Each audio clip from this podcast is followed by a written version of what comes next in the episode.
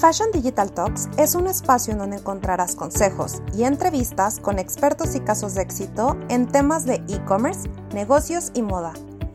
Planea tu ruta digital, toma acción y posiciona una marca que trascienda. Siempre a la moda.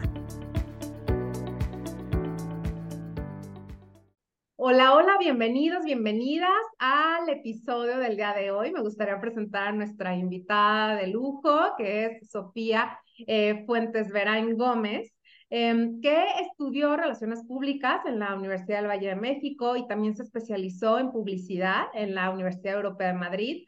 Siempre apasionada por el mundo de tecnología, empieza a trabajar en las primeras agencias digitales en México, tiene más de 13, 13 años de experiencia en marketing digital y 7 años trabajando en e-commerce y ha pertenecido también a grandes eh, compañías como The Walt Disney Company, Redegal, Grupo Rus, y ahorita nos va a platicar más al respecto. Actualmente se desempeña como Solution Sales Manager en Verifone. Bienvenida, Sofía, gracias por aceptar la invitación. Muchas gracias, Lau, súper contenta de participar contigo y de poder compartir con tu público. Pues eh, felices de, arrancar esta conversación con una pregunta, porque a mí Walt Disney siempre me llama muchísimo la atención. ¿Cómo fue pertenecer a esta empresa, eh, negociar también con estos grandes retailers? ¿Qué nos puedes platicar de, de tu experiencia? Híjole, fue padrísimo. Para mí era un sueño trabajar en, en Disney. De hecho, estaba súper chiquita venía regresando de hacer mi especialidad en España, en Europa, y pues yo empecé a trabajar muy, muy chiquita desde los 16 años. Entonces, para antes de que terminara la carrera ya tenía un puesto casi gerencial eh, como Key Account Manager trabajando en España, pero era tanto mi sueño de estar en Disney que me bajé a un puesto de asistente del director comercial y prácticamente inicié desde cero eh, primero gestionando junto con todos los gerentes del área de ventas de música, video y videojuegos, todo lo que se vendía eh, de, las miles de copias en México, ¿no? Y te estoy hablando de hace un rato porque pues ahorita hablar de vender música o CDs o DVDs, pues ya lo vemos bien raro, ¿no? Pero en ese momento se vendían muchísimas copias. Fue una experiencia muy, muy bonita, muy mágica. Eh, estuve, después de que estuve como asistente, ya me moví directamente al área de ventas y era un reto enorme ir a vender algo no tangible, ¿no? Porque empezabas a negociar con los retailers eh, películas que todavía ni siquiera habían salido o contarles una historia de que mira, va a haber una película que es una carta de amor a, México, porque Disney, para, para, Disney Internacional, Disney México es súper padre. Entonces, desde esa época yo ya veía cómo se estaban haciendo las películas de Coco y de Enredados y todo. Entonces, era muy mágico, la verdad. Sí era muy retador porque ibas a negociar con los tiburones eh, pensando que no te podían eh, devolver producto eh, tenían una cantidad enorme de licenciatarios y desde licenciadas un, un este, lápiz hasta una mochila. Entonces, la verdad es que fue una experiencia padrísima. Ok, ¿y qué es, o sea, cómo es eh, esta, esta negociación con, con estas cadenas comerciales? ¿Qué es lo que busca un comprador en estas grandes cadenas? Mira, lo chistoso es que había como dos partes del equipo de México de Disney. Por una parte están los licenciatarios, que es un, grupo muy fuerte, donde tal cual cualquiera compra una licencia, ya sea de princesas o de algún otro personaje de Disney, desarrollo productos y nosotros en Disney lo que hacíamos era unir a esos licenciatarios junto con los retailers para que mejoraran las negociaciones y pudieran vender más. Pero por el otro lado estaba este tema de producto que sí desarrollaba la compañía, que eran música, video videojuegos, y entonces te sentabas con el retailer a presentar, les enseñabas todo, todo como tu cartera, decías, quiero que me compres, mi wishful thinking son 150 mil piezas por ponerte algo, de las cuales yo espero que se te vendan las 150 mil, pero si no se te venden, no, no me hago responsable y con los pantalones que tenía Disney, pues te lo aceptaban. Eh, también pues negociar las promociones especiales, ver que no tuvieran el que no estuviera eh, sentado el inventario, que estuviera rotando constantemente. Entonces era, era pues chistoso porque yo tenía 23 23 años, más o menos, y pues todo el tiempo estaba negociando con señores de 40, 60 compradores, eh, y pues normalmente pues te ven chiquita, y decían, ay, este, esta chavita, ¿no? Sí, o sea, te, te, daban o, o, el avión o como, como si te, te hago el, el paro, ¿no? Sí, ya eventualmente me iban conociendo y veían que pues sí tenía colmillo y pues que no me daba pena irme a sentar con cualquiera de, de Blockbuster. O sea, imagínate que existía Blockbuster en ese tiempo todavía para, para vender. Entonces, desde negociaciones muy interesantes fuera de, de, lo convencional, que eso también me lo enseñó mucho Disney, de no quedarte nunca con el no y buscar como sí.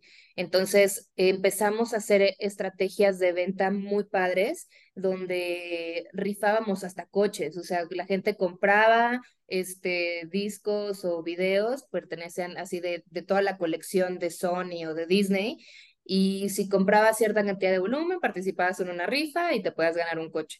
Entonces, eso inclusive lo pagamos nosotros y nosotros lo negociábamos y hacíamos como toda la estrategia porque significaba un ahorro para la compañía y para el retailer.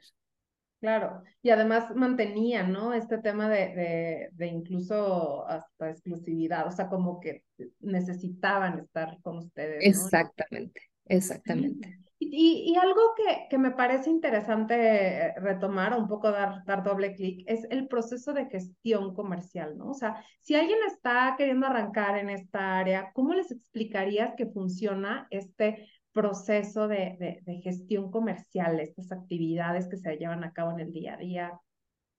Es mucha planeación, o sea, literal, tienes que eh, primero conocer muchísimo tu catálogo, no importa lo que vendas, ya sea eh, fashion, ropa, mochilas, juguetes, eh, video, lo que tú quieras, es primero conocer muy bien tu catálogo, luego conocer perfectamente a tu cliente, quién es lo que le vas a vender, cómo se lo vas a vender, cuáles son las estrategias, eh, estimar un volumen, de acuerdo a ese volumen, obviamente, ir a presentar y eh, tener las negociaciones en todos los casos posibles que puedan haber, ¿no? Eh, una pandemia, no se vende, no cierran una tienda, eh, todo tienes que planear desde un inicio qué es lo que vas a vender, qué cantidad de volumen, cómo se lo vas a ir a vender, quién es tu cliente final y quién es y cómo funciona tu retailer, porque de nada sirve que yo vaya a hacer una negociación súper buena con Walmart y que pueda meter mi producto a un gigante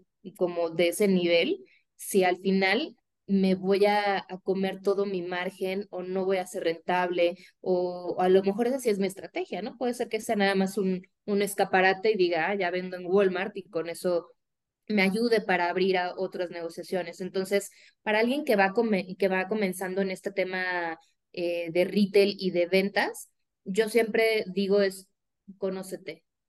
Sé, tienes que saber quién es tu competencia, si estás en precio, eh, todos los nos que te puede decir el comprador, el cómo sí, cómo le doy la vuelta y realmente la estrategia hasta la cocina. Imagínate que tienes que saber lo que hace desde el puesto más bajo hasta el puesto más alto para tú poder realmente entender y negociar. Claro, sí, ver, en dónde pudiera estar como este, eh, este gancho, ¿no? Este, ok, y medirlo súper bien a nivel económico. ¿Cómo, ¿Cómo, medir también el éxito de una estrategia? O sea, ya una vez que te planteas, ¿no? El, el, el camino, em, ¿cómo son los informes de ventas? Eh, no, no sé qué nos puedes platicar al respecto. Cada empresa tiene diferentes estrategias para poderlo medir. Eh, normalmente en un tema comercial siempre tienes un objetivo de ventas y tienes un porcentaje. Entonces, por ejemplo, cuando yo estaba en Grupo Rus, que es uno de los principales licenciatarios de Disney en México, que precisamente por eso llegué a esa compañía después de muchísimos años, em, ellos tienen un, un estimado y un, y un número, un volumen de lo que tienes que hacer ya eh, quitándole todos los gastos necesarios y todo lo que tienes que hacer de la operación del día a día. Entonces, para ellos, lo que quieren es facturación. Entonces, como e-commerce manager de, de Grupo Rus, mi objetivo era cada vez representar más porcentaje sobre el total de las ventas de la compañía. Entonces, yo cuando llegué a Grupo Rus, el e-commerce y toda la venta digital representaba más o menos como el punto 5% de toda la venta de la compañía, o sea que no es nada. Y es muy normal, es muy normal en las empresas grandotas que a lo mejor lo del e-commerce que no es tanto volumen. Y mi objetivo era crecer entre pandemia y otras estrategias y nuevos clientes. Subimos el número y, y logró representar casi un 2% de las ventas totales de la compañía en algunos años, ¿no? Esos lo miden unas empresas así. Hay otras que las, lo miden en temas de volumen de inventario, puede ser cuánto inventario estás moviendo, otras lo miden en cuestiones de eh, branding más ventas más eh, mi estrategia de mercadotecnia. Hay muchísimos KPIs. Yo creo que es un poco volver a lo mismo, saber cómo lo mide tu empresa, qué tipo de, de comercio estás o qué tipo de mm, industria es la que estás moviendo. Ok. Y, y desde la prospección, el seguimiento, hasta el cierre de la, de la venta, ¿cuáles dirías que son como estos puntos clave que te ayudan a lograr este éxito de una estrategia? Híjole, a mí me encanta la parte de ventas, yo soy muy perfil comercial, aunque soy un híbrido entre técnico, consultor, ventas, eh, me gusta mucho compararlo como si fuéramos el corazón de la compañía. O sea, el equipo de ventas es, es como el corazón que, que palpita y que manda la sangre a todos lados. Entonces, como un buen consultor comercial o una buena persona de ventas, tienes que hacer mucha investigación. Tienes que eh, primero pensar cuál es tu mercado, a quién vas a ir, cómo vas a llegar a ese cliente, qué es lo que le duele a ese cliente. En el momento en el que puedas sacar una cita, desde cómo la sacas, ¿no? Le va a mandar un, un correo, porque tengo su correo, lo va, lo va a escribir por LinkedIn. Eh, yo soy de la idea de que todo mundo es un cliente potencial. Estoy platicando con quien sea y esa persona puede ser la conexión de un cliente o alguien que me referencie. Entonces, siempre eres el mejor portavoz de tu compañía, de tu producto y lo representas desde el pelo de hasta el dedo del pie, ¿no? O sea, si yo me siento contigo, te cuento de mi empresa, de lo que hago, los, lo vibro, lo siento. Entonces, el proceso comercial sí tiene que ser eh, muy específico.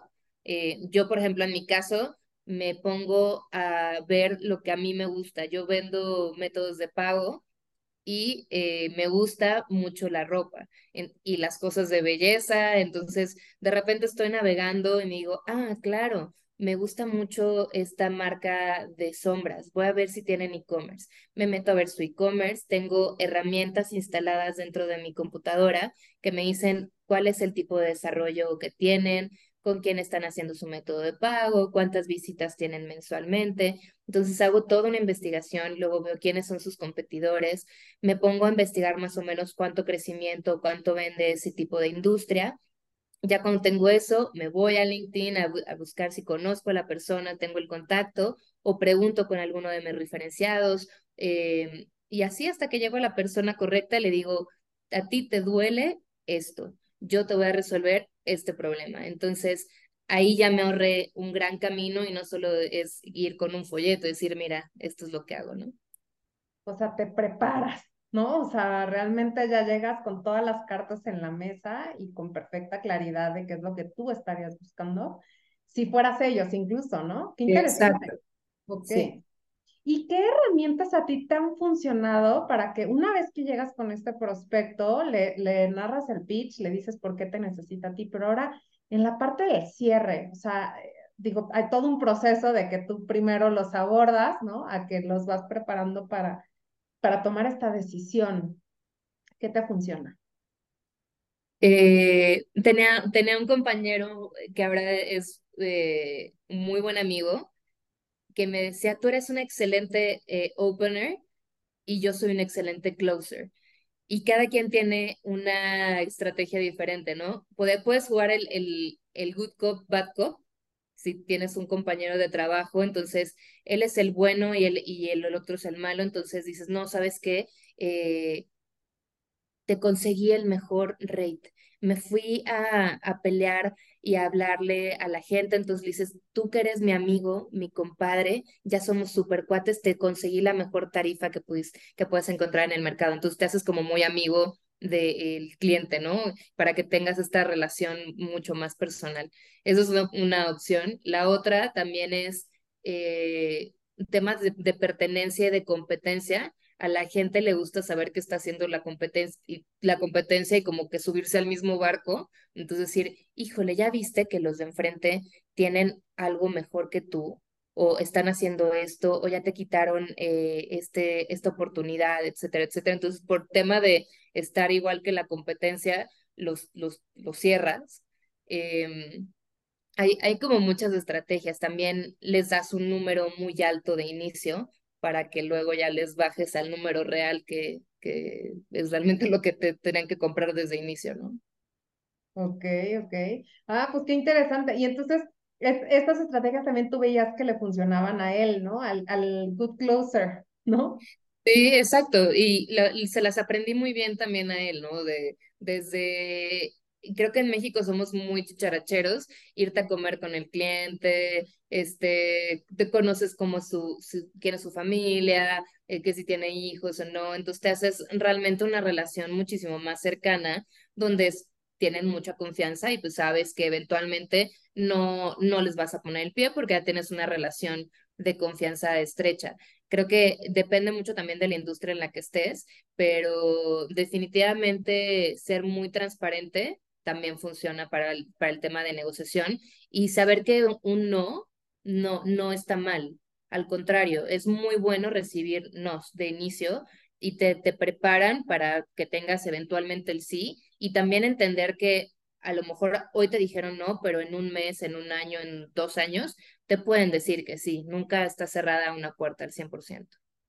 Claro, sí. Eh, aquí también aplica una frase que, platicábamos hace poco en una entrevista, ¿no? Pero que los fracasos justo te, te llevan, ¿no? A ese, eh, a ese éxito, te preparan o, te, te, entrenan, ¿no? Este, para, para ese gran sí. ¿Y cuál es una de las negociaciones que más te han marcado? ¿Qué es lo que, qué es lo que aprendiste? Híjole, tengo dos que me llaman, que me, me gustan mucho.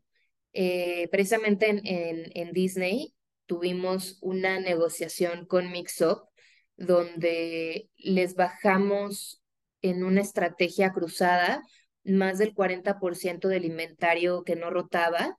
Eh, en esta época donde Mixup vendía y vendía y tenía muchísimos eventos y todo, eh, tal cual por la confianza, o sea, le, le dijimos a los dueños, nos sentamos a ver, tenemos tantos millones, tantos miles, millones de pesos ahí parados, a ti te está afectando, nos tenemos tantas piezas, ¿qué podemos hacer? ¿Cómo te ayudamos? Nos sentamos semanas y semanas a ver prácticamente cosas así, línea por línea de qué es lo que tenían, en qué tiendas. Hicimos una negociación, mira, dame esto, yo te doy esto, y al final bajar el 40% de un inventario eh, que estaba parado por más de cinco años, pues fue un gran éxito internamente en la compañía. Y el otro ejemplo que a mí me gusta mucho es el aventarte y, creer, y creer en tu instinto. En, en Grupo RUS es eh, este licenciatario de mochilas y también de juguetes, y es uno de los principales pelucheros en, en México. Tienen, venden muchos peluches. Y yo decía, ¿por qué no vendemos a las tiendas de flores? La gente que compra flores normalmente compra un peluche. Y todo el mundo me tiraba de loca, me decía, no, Sofía, eso no se va a vender online. Dije, bueno, pues voy a intentar. Entonces convencí primero a mi jefe de que fuéramos a negociar con Envía Flores eh, para venderles peluches, ¿no? Y me decían, bueno, pues ¿cuánto va a ser ese negocio? Pues de unos miles de pesos. Yo, no, no, no, este negocio es por lo menos de 3 millones al año. fui a, fui a vendérselo al dueño de la compañía y me dice, bueno, está bien, vamos a probar, confiamos que pues sí tiene lógica lo que dices, no sabemos de cuánto va a ser el negocio, pero pues ándale, ve a jugar con tu juguetito de enviaflores. Pues este, este juguetito y este confiar en mi instinto de que yo sabía que podía ser un cliente potencial, fue un cliente del doble de lo que esperábamos. No fueron 3 millones, sino fueron 7 millones de pesos en el primer año nada más de una negociación de traer a un nuevo cliente. Entonces, creo que eh, a mí eso me, me, me enchina la piel y digo, qué padre es que cuando tú tienes el instinto y tienes la garra y dices, creo en esto, lo, me voy a demostrar y salen las cosas. Sí, sí, sí, es invertirle a incluso al, al qué tal si sí, ¿no? Exacto, y si no, pues si no funcionaba, pues la que iba a quedar mal iba a ser yo, ¿no? Pero obviamente, eh, pues al final te tienes que aventar y tienes que confiar en tu instinto. Claro. Y, y desde el punto de vista de, del cliente, ¿no? Tú, tú ahora eh, estás desde el área de tecnología, ¿no? Que, que es muy distinto a vender peluches, que al final es un tangible y acá es un intangible, ¿no? Le, ¿Cómo, cómo hacer e, e, e, este entendimiento o aterrizar las necesidades del cliente que muchas veces ni el mismo cliente conoce, ¿no? Eh, hay cierto desconocimiento o también hay cierto pragmatismo o, eh, pues sí, eh, como, como desconfianza incluso de, de, los verdaderos beneficios. Así como te pasó con Envío Flores que dicen, bueno, pero si habrá negocio, ¿no? ¿cómo, ¿Cómo hacer esta propuesta, ¿no? Y, y, y, y este, este levantamiento de requerimientos o de necesidades. Creo que es muy importante utilizar el lenguaje adecuado. En, en, luego nos, falta, nos pasa en la industria digital que utilizamos muchos anglicismos o, o, muchas palabras en inglés o palabras raras que para nosotros es muy normal, pero para la gente que no está en esta industria les parece raro. Entonces, desde cómo hablas, qué tipo de, palabras utilizas, utilizar el lenguaje adecuado sabiendo con quién te estás sentando. Yo sé que un, un millennial me va a entender un tipo de comunicación y me tengo que, que presentar con él de una forma diferente que una persona, a lo mejor baby boomer, director, que no tiene tanto conocimiento de una empresa, ¿no? Entonces, utilizar el lenguaje adecuado sería uno de los puntos. Luego, sustentar con data y con tangibles, o sea, con algo medible, que tú le digas, mira, esta empresa o este dato, o si tú haces esto, te va a incrementar un tanto por ciento por esto, esto, esto. Te voy a ahorrar tanto dinero porque implementes esta solución.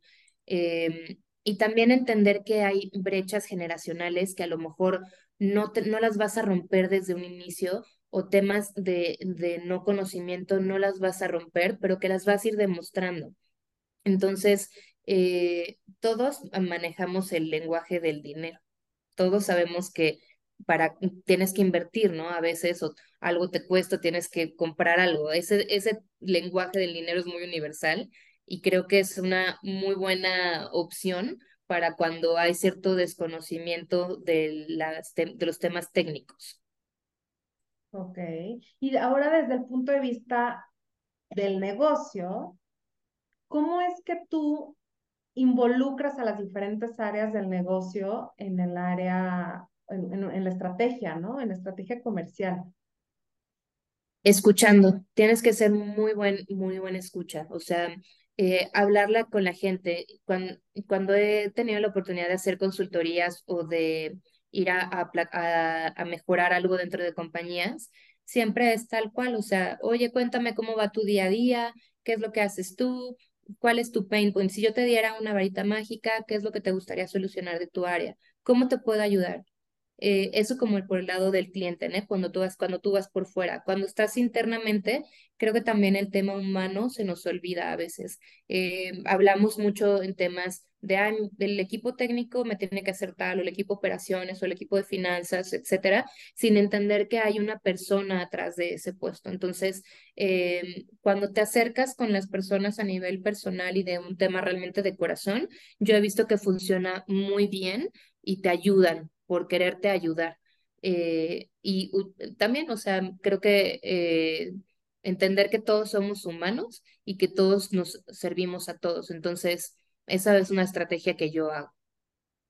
Sí, qué, qué, qué interesante. O sea, a, a veces decimos eh, ver al, al cliente al, al, centro, ¿no? Y entonces centrar, centrarnos quizás en esa persona en específico, pero también es ver, ¿no? A todas las personas que hay alrededor para hacer que eso funcione, que al final es, pues el área comercial lo puede estar haciendo súper bien, pero si la experiencia está siendo mala, pues igual todo va a regresar, ¿no? A tu área. Entonces, como que reconocer a cada persona que influye en esta, eh, pues sí, en, en esta estrategia. ¿Y cuál es el rol de un CRO? Porque algo que me, que me llama la atención es que en su momento jugaste el rol de este Chief Revenue Officer. Sí, en, en, en Redegal, en, en una agencia de digital de española, era el, el puesto que nos decían, y es un término muy gringo, eh, que aquí no se utiliza tanto, pero es justo el CRO, es el Chief Revenue Officer, y en palabras burdas es el que se encarga de cuidar el dinerito. Eh, el que dice cuánto dinero tiene que haber en la caja para que funcione y todo esté los engranes girando.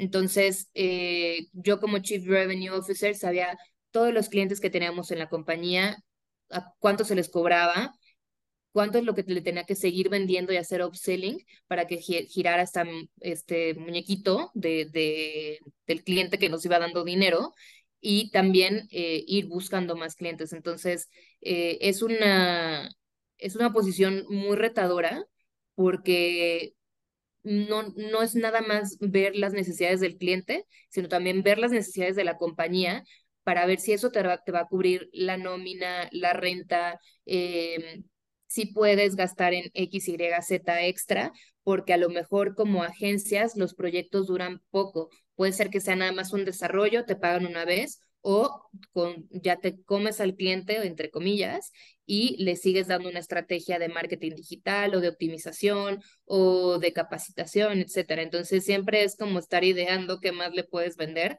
para que tengas dinero. Sí, que al final eso tiene que ver con esto que llamamos el lifetime value, cómo crecerlo, ¿no? O sea, este, este tiempo de vida de, de, del, negocio, ¿no? De, del cliente con la empresa, ¿correcto? Exacto, exacto, y que los haces parte de, de, tu equipo. A mí eso me fascina de las agencias. Creo que la relación que, que tienes con tu cliente, que tú sabes que pues a lo mejor te va a marcar a las 10 de la noche porque se le cayó algo del sitio o porque la estrategia no fue o porque no le, no le dieron a tiempo X cosa, entonces haces relaciones muy cercanas y son clientes que pueden estar contigo durante muchísimos años. Claro, sí, por esta, esta confianza, incluso este know-how que ya te, eh, te confían, ¿no? Sí. Y, y, algo que también me gustaría preguntarte es cómo logras, porque dijiste hay dos factores, ¿no? Uno es el, el cómo seguir vendiéndole a la, a la cartera de clientes actual pero también cómo logras crecer una cartera de clientes, o sea, qué, qué pasos debemos llevar a cabo para, para una estrategia de, de crecimiento.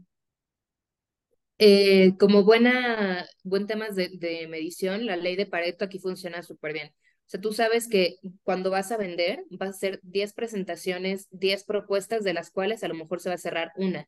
Entonces, tu cartera de clientes nunca se puede quedar igual o, o tiene, o tiene que estar creciendo constantemente. Entonces, esta lista de a lo mejor 20 clientes, la tienes que subir a 30 y luego a 40 y luego a 50, independientemente de que tú apenas estés haciendo las propuestas de los primeros 20. 5, 10 y ahí vas. Entonces, ¿cómo la creces? Tal cual pensando que todo, lo mismo que deseamos, todos es un, son un cliente potencial.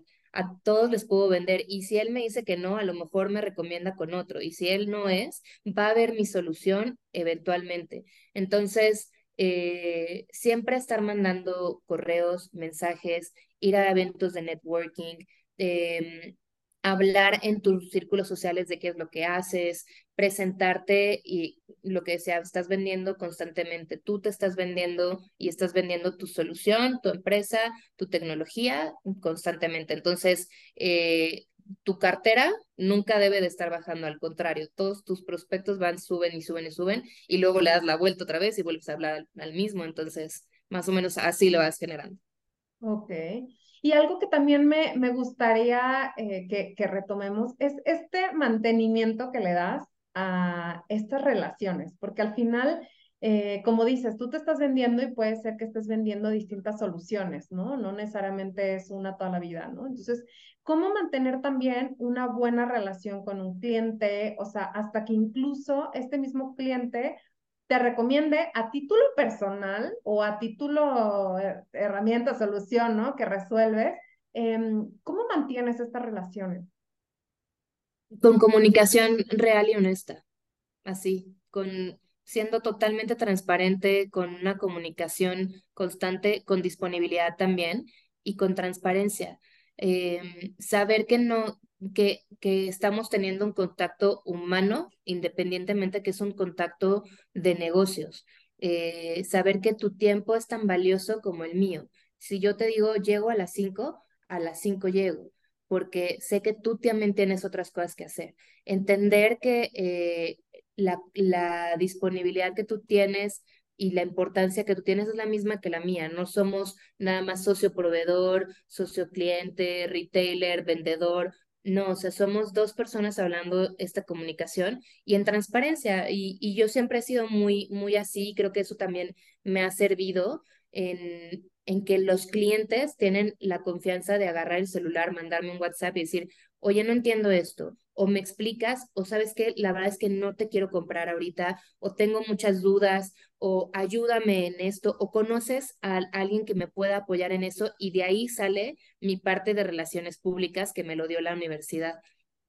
Tener una, una buena relación personal y una buena presentación corporativa no es nada más de Sofía la que vende soluciones de tecnología. Es Sofía la que antes vendía peluches y antes de vender peluches vendía marketing, y antes de vender marketing vendía este, películas, porque soy yo la que se está vendiendo como persona representando una compañía. Independientemente de donde esté, la gente, creo que mi trabajo y mi forma de ser da apertura a generar este tipo de relaciones.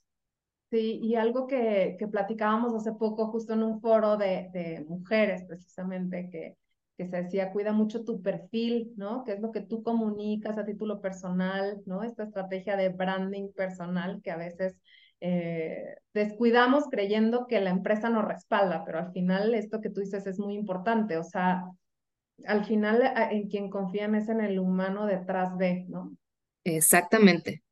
Exactamente importante. Y, y también me gustaría preguntarte, em, tú empezaste vendiendo, o sea, a cadenas de retail tradicionales, ¿no? Años después ahora vienes a vender a cadenas de retail eh, digitales, ¿no? Que, que le llamamos e-tailers, ¿no? ¿Cuáles son estas principales diferencias entre estas, estas negociaciones que nos platicabas con, con los grandes eh, retailers, pero ahora en el canal digital? Pues mira, ha sido un cambio de años luz, ¿no? Estamos hablando de 2009, cuando, cuando vendía al retail tradicional. Y en el retail tradicional hay, desde mi perspectiva, un poquito más de margen de error. ¿Y por qué? Porque no significa tanto para ellos a lo mejor tener merma, eh, pues si no funciona una campaña específica de venta, pues sí, no les, no les es como tan, no les vas a romper el negocio. En cambio, en e-commerce y en retail puede haber negocios que sí el hecho de no tener una buena campaña o una buena estrategia les, les afecte muchísimo económicamente y en su año fiscal o, o en sus ventas, etcétera. Entonces, otra diferencia que veo, aparte de, del riesgo, es también la rapidez. En, en online todo mundo es para ayer. O sea, eh, necesito la propuesta para ayer, que me la implementes hace dos días y que ya esté funcionando ahorita y este y todo así rapidísimo. En tecnología va muy rápido, entonces todo el mundo lo quiere súper rápido. En retail también es mucho más el tema físico. A los compradores les gusta ver el producto, entonces eh, me tocaba a veces con las compradoras de Liverpool que hasta las veía probarse la ropa o se las llevaban, o si eran productos de los niños, se los llevaban a sus hijos y dependiendo lo que decía el hijo de la compradora era si me iba a comprar o no. Entonces, creo que la perspectiva es muy diferente también, depende del tipo de retailer y del producto, pero sobre todo yo veo eso, que Eh, unos son un poco más arriesgados y en online un poquito menos. En los repetirles tradicionales es lento para que te den inclusive una cita de, del comprador, pues es difícil. Ahora con el tema online, pues ya muchísimo más fácil agendar algo, una sesión de Zoom como lo que estamos haciendo ahorita. Ok, bueno, y, y también algo que, que tú diriges es un e-commerce de moda, ¿no? Y eh, a mí me gustaría tocar o, o, unir, ¿no? Estos dos conceptos. ¿Qué estrategias comerciales tú aplicas ahora al canal digital y cómo describirías tú este proceso comercial, o sea, de vender en línea? Em, ¿Cómo describirlo el proceso de vender en línea? Em, creo que literal lo más fácil es imaginarte que tú eres la persona yendo a una tienda. La única diferencia es que en lugar de ir físicamente a una tienda, estás entrando de forma digital. Y específicamente en la parte de moda, entender los retos de que a veces la persona no va a poder tocar la tela, que es algo que nos gusta, no se va a poder medir el chaleco o los zapatos. Entonces, ¿cómo le haces el ejercicio y el camino lo más amigable posible y lo más fácil para que cualquiera, no importa la cantidad de conocimiento que tenga en línea, pueda vender? Entonces, primero, eh, entender quién eres tú, quién soy yo como compañía, qué es lo que vendo, cómo es mi marca, qué es lo que representa mi marca, cuáles son los valores, a quién voy dirigido, eh, si ya tengo las suficientes herramientas, las suficientes personas para poder ejecutar. Después, ¿cuál es el catálogo que tengo que tener en línea? El catálogo que tienes en línea puede ser que no sea el mismo o no tienes una tienda física, pero tienes que entender cómo lo comunicas desde un, cómo explicas la talla, cómo la foto tiene que verse de alguna forma bien iluminada para que veas la tela para que veas cómo se le ve a la modelo, que pongas el detalle de cuánto mide la modelo, cuánto pesa, eh, muy en tema aspiracional de poner a gente usando la ropa en un contexto eh, del día a día. Em, además, yo todavía me iría un paso más allá, decir todas las herramientas que necesito para poder vender en mi tienda en línea. Si tengo una buena logística, cómo lo voy a enviar a mi cliente final, eh, cómo me lo van a comprar, con qué método de pago, qué ventaja le doy o qué eh, va a hacer que mi cliente llegue a mí a comprarme directamente y no se vaya a algún otro lugar. Ok, qué, interesante. Y otro concepto que a mí me gustaría que nos detallaras un poco más es el concepto del growth marketing, ¿no? ¿Cuál es el rol de un growth marketer o growth hacker en un negocio? Justo eh, es un término que yo se lo, se lo copié, entre comillas, a uno de mis maestros, porque un growth hacker eh, es realmente tal cual como lo dice el nombre en inglés, es una persona que se encarga de hackear la matrix o la empresa para hacerlo crecer.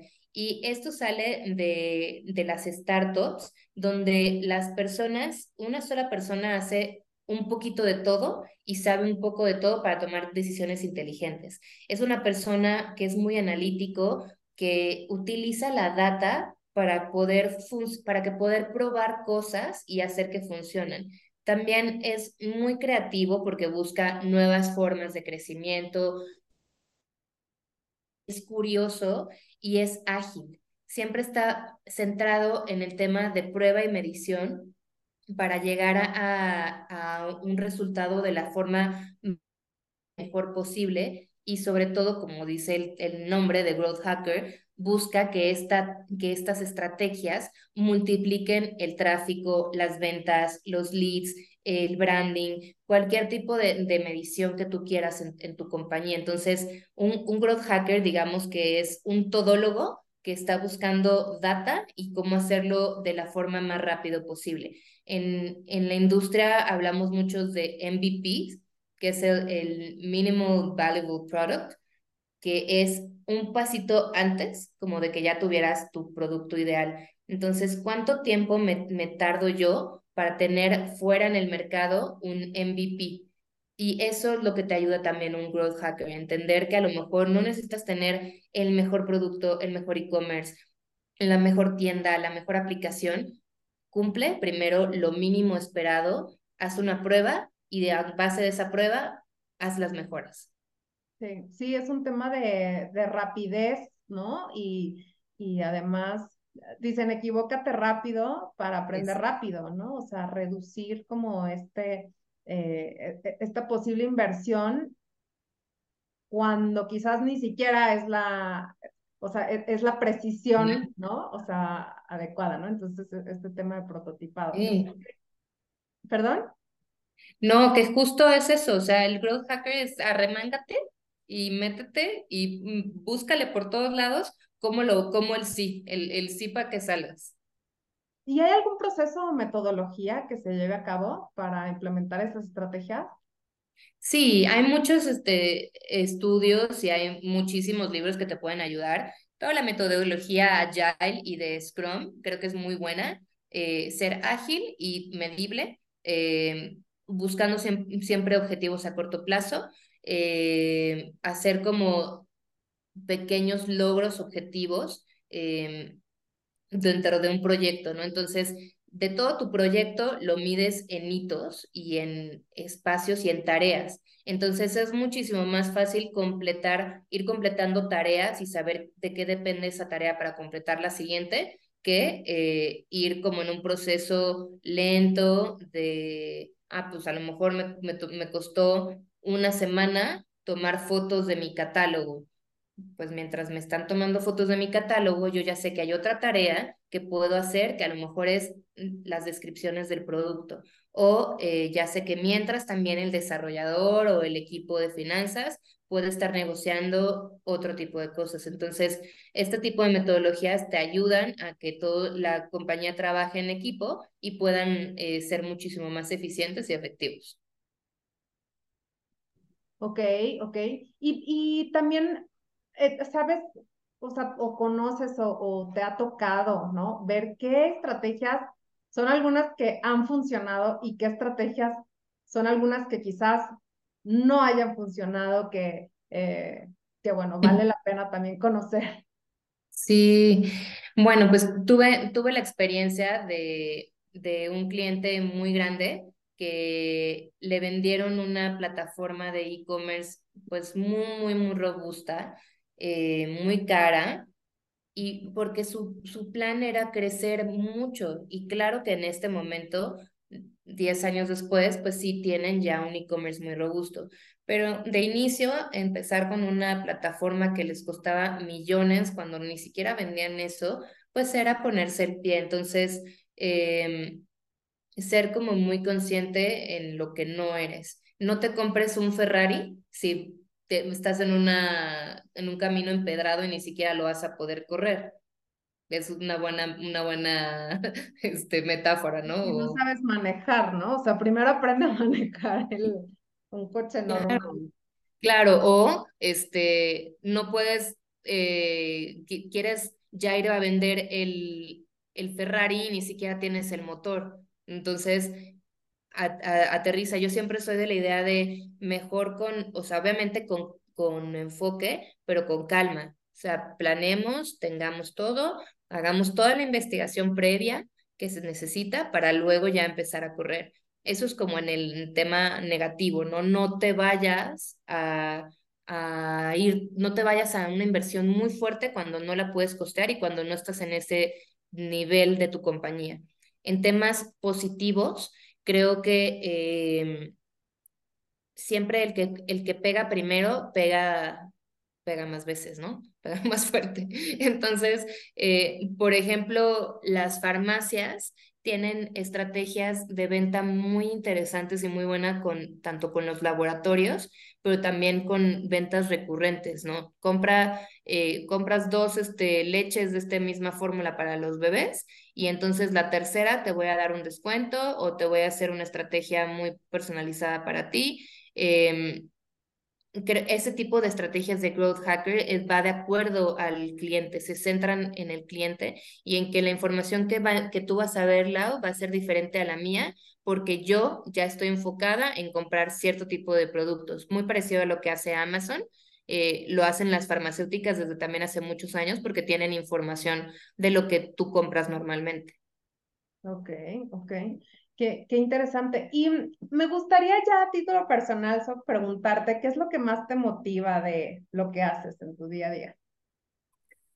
Uf, este, yo soy una persona muy rara porque tengo mi lado hippie y mi lado comercial corporativo y en mi lado hippie me gana el corazón y me gana el servicio y a mí me, me encanta ayudar me encanta estar al servicio. Sí creo que venimos a este mundo a, dejar una huella y un impacto positivo en, en, tanto en el mundo, en el planeta y en las personas. Entonces, me gusta desde ayudar al planeta diciendo, oigan, tratemos de traer nuestros termos y no utilizar botellitas de PET todos los días, hasta, oye, Juan, este, tú y yo nos conocemos a un nivel profesional, pero si en algún momento quieres platicar de un tema personal, vamos a tomarnos un café, vamos a tomarnos este, una cerveza, lo que sea, y que tengas un, un hombro o un, una, un, un oído que te escuche, ¿no? Eso a mí me, me súper apasiona poder ayudar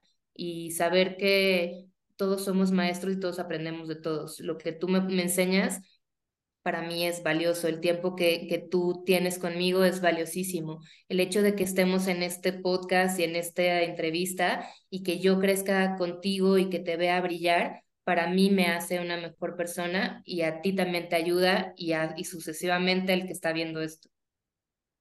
Qué, congruente me suena esto que acabas de decir, porque no has dejado de hablar de, de nuestra parte más humana, ¿no? Aún estando en un rol quizás eh, más comercial, ¿no? Es, es como no perder este sentido de, de, de, humanidad, de querer sinceramente apoyarnos entre compañeros de equipo, entre personas, ¿no? Ah, eh, no, no, no vernos solo como cliente, prospecto, ¿no? Sino realmente eh, bueno, conectar. Entonces, me, encanta. ¿Cuáles serían tus tres reglas de oro para triunfar en la vida y los negocios? Em, me puse a pensar y creo que encontré dos. Igual ahorita encontramos la tercera. Eh, la primera es ser fiel a tus convicciones. Básica. Eh, no importa dónde estés, en qué compañía, en qué negocio, en qué ciudad, en qué país, ser fiel a, tus valores, a lo que tú quieres y a lo que tú esperas de, de ti. Siempre, siempre, fiel a ti. Eh, la segunda es tener un balance entre tu vida personal y tu vida profesional. Y esto lo digo porque yo ya lo viví. Yo tuve un momento donde tenía todo mi enfoque en mi vida profesional y me, me encanta trabajar, soy súper workaholic, soy esas personas que están con el celular pegado y que me iba a ver a mi familia y estaba con el celular contestándole a mi jefe y etcétera. Y tuvo que llegar algo en mi vida donde me dijera, pausa. Si es muy padre trabajar y es muy satisfactorio y tienes muchas responsabilidades, estás en un puesto direccional, pero la vida personal también es muy importante. Entonces, ahora que reciente soy, soy mamá de un bebé, de seis meses, entiendo más la importancia que tiene que tener la vida personal con la vida laboral y cómo eres tú el único que puede marcar esa pauta. No te la va a marcar tu empresa, no te la va a marcar tu jefe, no te la va a marcar tu familia, eres tú. Tú tienes ese límite. Y el tercero, que te digo que no, no lo, lo sé todavía, pero creo que, creo que es eh, siempre estar, ser positivo y, buscar eh, lo bonito de la vida, ¿no? Creo que a mí eso es lo que me ha funcionado muy bien. En toda tormenta siempre hay algo positivo. En cada lugar, en cada reto, hay algo que te va a enseñar. En cada parte donde dices, híjole, qué difícil está siendo esto, claro que puedes encontrar algo positivo. Entonces, motivarte tú solita o tú solito creo que es muy importante también. Qué, qué, qué padre este, este último mensaje, ¿no? Porque em, cuando todo es hermoso, pues creo, creo, que hay mucho que hacer, ¿no? Pero también incluso cuando, eh, cuando hay, hay bajones, cómo mantenernos a, a, flote, ¿no? Dicen que es donde más aprendes de ti mismo en tus malos ratos, ¿no? claro. Me gustaría ya por último, para cerrar, Sof, preguntarte si hay algunos recursos que nos quieras recomendar, ya sean libros, aplicaciones, series, o sea, algún, algún recurso que, que, nos pueda ayudar a seguir también aprendiendo más acerca de, de todo esto que hemos platicado. Eh, justo, yo creo que para mí el recurso más sencillo y más fácil es esto, un una libreta siempre tengan una libreta o algo en que anotar. Eh, está súper medido que la conexión que haces mente, mano, escribir es muchísimo más fuerte que la que haces al, al escribir en una computadora y te ayuda también a, mejorar tu creatividad y a estar constantemente revisando también qué es lo que escribiste, ¿no? Tanto en un tema personal como en un tema profesional. Eh, si eres de las personas que les cuesta trabajo planear o hacer ese tipo de tareas de, de corto plazo, hay una aplicación que se llama Trello, que es buenísima para trabajar en equipos y para conectar. Entonces, ahí pones todos tus pendientes, cuando crees que lo puedas lograr. Puedes poner también en un tema comercial todos tus prospectos, todos tus clientes, qué es lo que tienes que hacer y los vas cambiando de estatus. Entonces, tú ya sabes que el cliente que le fuiste a presentar, los siguientes que te mande la data ya te la mandó, le haces la propuesta, ya se la mandaste, entonces vas haciendo como este proceso directo en tu computadora sin necesidad de que estés trabajando en un Excel y que no es tan visual, ¿no? Yo soy muy visual, entonces inclusive utilizar post-its me, me sirve y tengo una pared y tengo cuáles son como mis pendientes, estoy viendo por colores, digo, ah, ok, sí, entonces les tengo que llamar a estos tres y a estos les voy a mandar un, WhatsApp. Entonces, hacer, identificar si tú eres una persona visual o eres más como de escribir o eres más analítico, qué es lo que te sirve. Y, y de libros, hay, volvemos al tema humano. A mí hay un libro que me gusta mucho, que es súper sencillo y lo leí en la universidad, pero se llama Gung Ho. Es el, un libro que escribió Ken Blanchard que mm, lo tradujeron como a la carga, que se me hace un nombre horrible, pero el punto del, del, del, libro es cómo aprovechar el máximo potencial de las personas en las empresas. Y ahí volvemos al, al tema humano, porque creo que todos tenemos diferentes personalidades. El libro te ayuda a, a segmentarlo o a poner como en cajitas las personalidades, pero no por un tema de catalogar, sino más bien aprovechar las personalidades y los las ventajas que tiene cada, cada tipo de personas dentro de la organización, ¿no? Porque en todas las organizaciones estas personas súper sociables y muy abiertas y muy entronas en temas comerciales, pero también necesitas personas serias y analíticas y que no hablen y que estén enfrente de una computadora. Y necesitas gente que sea súper agresiva internamente y necesitas también a la persona que es un ratón de biblioteca que te va a dar toda la data y el número entonces, ¿cómo aprovechamos todo ese tipo de características de cada uno de nuestros empleados para poderlo eh, utilizar y llegar al objetivo en común? Me gusta muchísimo ese tipo de, de, de contenido. Buenísimo, pues la verdad es que suena súper interesante porque creo que el, el, así como tú le dices, el corazón de todo negocio al final eh, sí sigue estando en las personas que lo conforman y, y creo yo que eh, que bueno, este, de, de, seguir sumando cada quien desde su rol, perfil, personalidad, eh, nos ayuda también a, hacer una, una comunidad mucho más tolerante, ¿no? En el interior y en el exterior de, de los negocios. Sofi, disfruté muchísimo esta charla, esta conversación. Me encanta eh, todo lo que compartes desde el, el expertise, tanto personal como, como profesional. Eh, ¿Hay algo más que quieras sumar, algún último mensaje que quieras dejar a la audiencia? No, agradecerte solo, Lau, la, la confianza. Me encanta este proyecto que tienes. Eh, te admiro muchísimo tu pasión y tu, tu garra y las ganas de, de ayudarnos entre comunidad. Eh, creo que ahora más que nunca necesitamos este tipo de, de enlaces y de, de comunidades y de contenido que nos ayuden a nosotros en nuestro nivel personal y profesional.